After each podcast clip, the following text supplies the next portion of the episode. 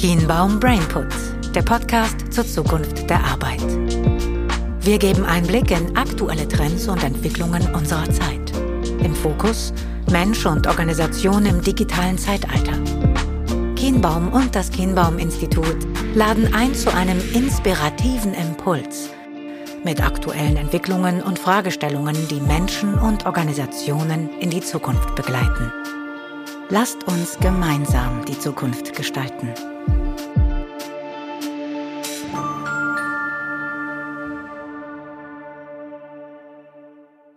Herzlich willkommen zu einer neuen Ausgabe von Kienbaum Brainput. Es ist schon ein bisschen her, dass ich hier mit meinem Kollegen Lukas Fastenroth sitzen durfte, denn das letzte Mal hat er zusammen mit Stepstone über die Entwicklung der Arbeitswelt von morgen gesprochen und ich habe mit Markus Dickmann von Rose Bikes darüber gesprochen, was eigentlich Geschwindigkeit in Zeiten wie diesen mit uns macht. Lukas, schön, dass du jetzt wieder da bist. Danke, ich freue mich auch, dass wir wieder zusammen sind.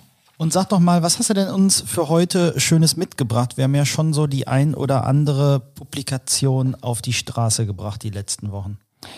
Ja, das stimmt. Ähm, wir haben uns wieder mit vielen Daten und Ergebnissen auseinandergesetzt. Und ähm, ich freue mich heute mal, die Ergebnisse mitzubringen zur Mutstudie.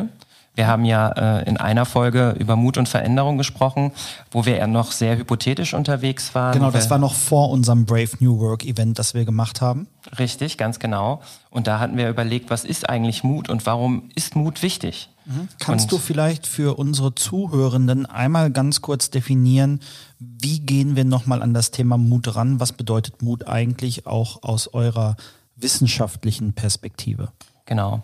Ähm, Mut bedeutet aus unserer wissenschaftlichen Perspektive ähm, erstmal, dass es zum einen um eine gewisse Entschlossenheit geht, haben wir das genannt. Da geht es darum, Risiken einzugehen, da geht es darum, ähm, Handlungen auch umzusetzen, unabhängig zu sein und auf der anderen Seite aber auch Verantwortung zu übernehmen und wertorientiert zu handeln. Das heißt, die zwei Facetten von Mut, die wir verfolgen und die wir auch in der Studie abgefragt haben, sind Entschlossenheit und Wertorientierung. Und generell verstehen wir unter Mut dass man trotz erwarteter Widerstände oder trotz Angst, dass man ähm, ja seine Entscheidungen umsetzt oder dass man bereit ist, Risiken einzugehen und am Ende dafür auch die Verantwortung zu tragen. Und was würdest du sagen, Lukas, wenn wir es runterbrechen und wir hatten es ja auch schon im Rahmen unserer Veranstaltung getan? Drei Kernerkenntnisse, also lass uns mal die Management Summary direkt zum Anfang machen. Was waren die drei Kernerkenntnisse, die du für dich mitgenommen hast, die du in der Form gegebenenfalls auch gar nicht erwartet hättest? Mhm. Die wichtigste Erkenntnis für mich war zum einen, das gegenüberzustellen, wer verfolgt denn wirklich sowohl Wertorientierung als auch Entschlossenheit, also hat hohe Werte auf beiden Facetten von Mut. Und das waren nur 12 Prozent der Fach- und Führungskräfte. Das heißt, es gibt da noch erhebliches Verbesserungspotenzial, weil es gibt Leute, die vielleicht auf beiden Facetten niedrige Werte haben oder vielleicht auf nur einer der beiden einen hohen Wert und so quasi unser Verständnis vom Mut nicht erfüllen. Die zweite Erkenntnis, die ich total spannend fand, war, dass die Kultur die Struktur schlägt, wenn es darum geht, welche organisationalen Einflussgrößen Mut beeinflussen. Und da haben wir festgestellt, dass es vor allem um ähm, Fehler- und Risikokultur geht. Es geht um starkes Purpose, aber auch um klare Verantwortlichkeiten während jetzt beispielsweise administrative Strukturen im Sinne von Formalisierung oder Routinisierung nicht so relevant waren mhm. für Mut. Mhm. Und die wichtigste Erkenntnis natürlich, dass Mut auch einen Zusammenhang mit Performance aufzeigt. Das heißt, dass zum Beispiel die Umsetzung der digitalen Transformation höher ausgeprägt war, wenn die Mutwerte im Team auch hoch waren.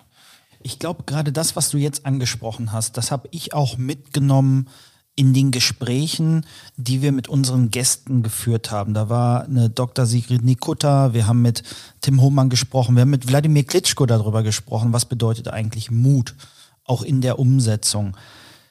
Gerade bei dem letzten Punkt, Mut und Performance, wann, wann und wie lange dauert es denn aus deiner Sicht, bis sich das dann halt auch auswirken kann? Weil an dem Abend, als wir darüber sprachen, wurde ja sehr dafür plädiert, man muss mutig sein, ohne zu wissen, wo landet man eigentlich am Ende des Tages. Und ich glaube, viele Organisationen, korrigiere das bitte, die wollen ja immer schnell den Erfolg sehen. Und wie korreliert das miteinander? Wie kann man das am Ende zusammenpacken?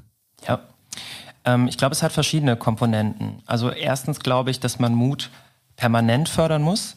Denn wenn beispielsweise Kultur ein wichtiger Einflussgeber äh, oder Taktgeber auch für mutiges Verhalten im Team ist, dann ähm, muss einfach auch eine Kultur etabliert sein, die langfristig mutiges Verhalten ermöglicht. Das heißt, äh, man muss wirklich überzeugend ähm, darstellen und den Mitarbeitern klar machen, dass man auch mal Risiken eingehen kann und dass man auch mal scheitern kann.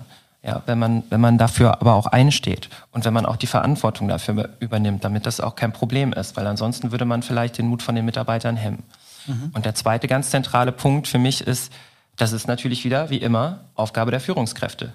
Wir haben gesehen, dass ethisches und strategisches Führungsverhalten den Effekt von Mut auf eine positive Umsetzung der digitalen Transformation nochmal deutlich erhöht. Quasi mhm. notwendige Rahmenbedingungen von ähm, Mut und ähm, ja, Veränderung eigentlich darstellen.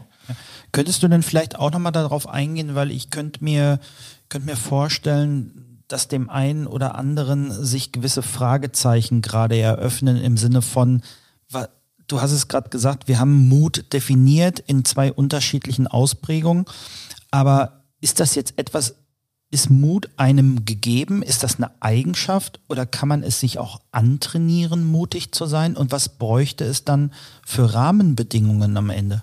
Mhm. Ähm, also das ist, das ist eigentlich eine zentrale Frage, die wir jetzt auch in dem recht begrenzten Forschungsstand, als wir die Studie vorbereitet haben, herausgefunden haben, dass sich da die Literatur ein bisschen uneins ist. Ist es ein Trade? Ist es eine Eigenschaft? Ist es äh, ein Verhalten? Und ähm, wir sind zu dem Schluss gekommen, dass es keine direkte Eigenschaft ist. Es gibt Persönlichkeitseigenschaften, die Mut begünstigen, wie zum Beispiel Handlungsorientierung, Veränderungsbereitschaft oder andere Themen. Aber am Ende des Tages setzt sich Mut aus verschiedenen Komponenten zusammen. Also sowohl aus Motivation, aus der Absicht, etwas zu tun. Es ist eine bewusste Entscheidung, ähm, aber natürlich auch aus der kognitiven Leistungsfähigkeit, dass ich in der Lage bin, zum Beispiel Risiken abzuwägen mhm. und zu bewerten.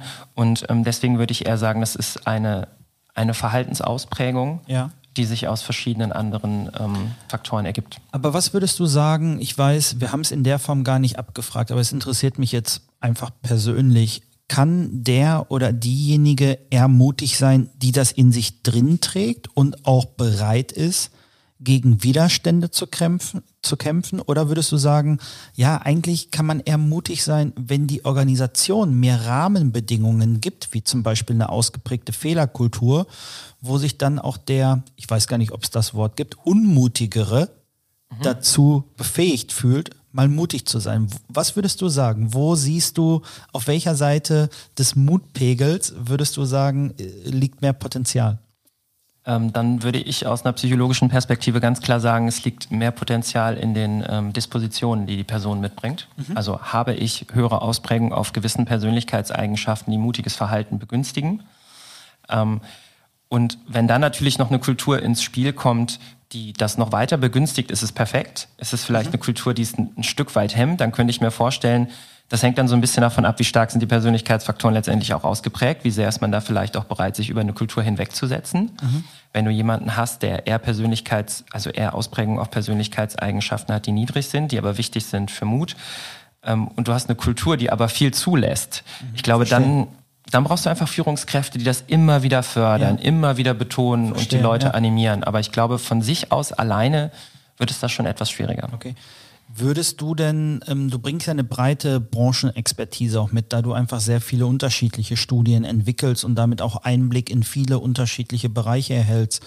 Würdest du sagen, gibt es Branchen aktuell, in denen man auch in den letzten Monaten sehen konnte, da hat man durchaus mehr Mut bewiesen? Also gibt es da, gibt es da irgendwelche Indizes oder kannst du, kannst, konntest du irgendwie was erkennen und feststellen, falls sich jetzt jemand mal dazu berufen fühlt und sich mal Beispiele rauszusuchen? ähm, also in unserer Studie selbst haben wir Fach- und Führungskräfte befragt. Ähm, aber die, wir haben ja keine Unternehmen befragt. Mhm. Deswegen kann ich leider nicht so gut jetzt Unternehmen aus einer Branche miteinander vergleichen. Aber ähm, ich musste direkt daran denken, was der Herr Hohmann erzählt hat, zum Einzelhandel beispielsweise auf unserer Veranstaltung. Und ähm, das hat mich dann doch sehr beeindruckt, der gesagt hat, eigentlich mussten wir ähm, natürlich bei uns, bei, bei Ernstings Family, unsere Filialen im, im stationären Einzelhandel dicht machen, weil wir nicht aufmachen durften wegen der Covid-Pandemie. Und, und er hat gesagt, es gibt trotzdem keine, keine Kurzarbeit oder keine Lohnkürzung. Er hat gesagt, das können wir einfach nicht machen mit den Mitarbeitern gegenüber.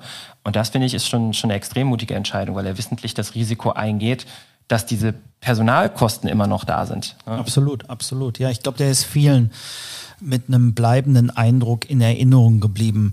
Ja. Lukas, wir sind schon wieder ja am Ende unseres kleinen Impulses angelangt. Sehr spannende Insights und ich kann allen, die jetzt gerade zuhören, nur sagen, wir haben eine große Rückblickseite aufgelegt. Auf der kienbaum.com über die Startseite kommt man direkt zur Brave New Work Rückblickseite. Dort findet ihr auch Kurzvorträge. Ihr findet dort weitere Insights rund um das Thema unserer Mutstudie und wir werden sicherlich auch nochmal tiefer eintauchen in den nächsten Wochen und wir wünschen euch jetzt noch eine inspirierende Zeit. Macht's gut.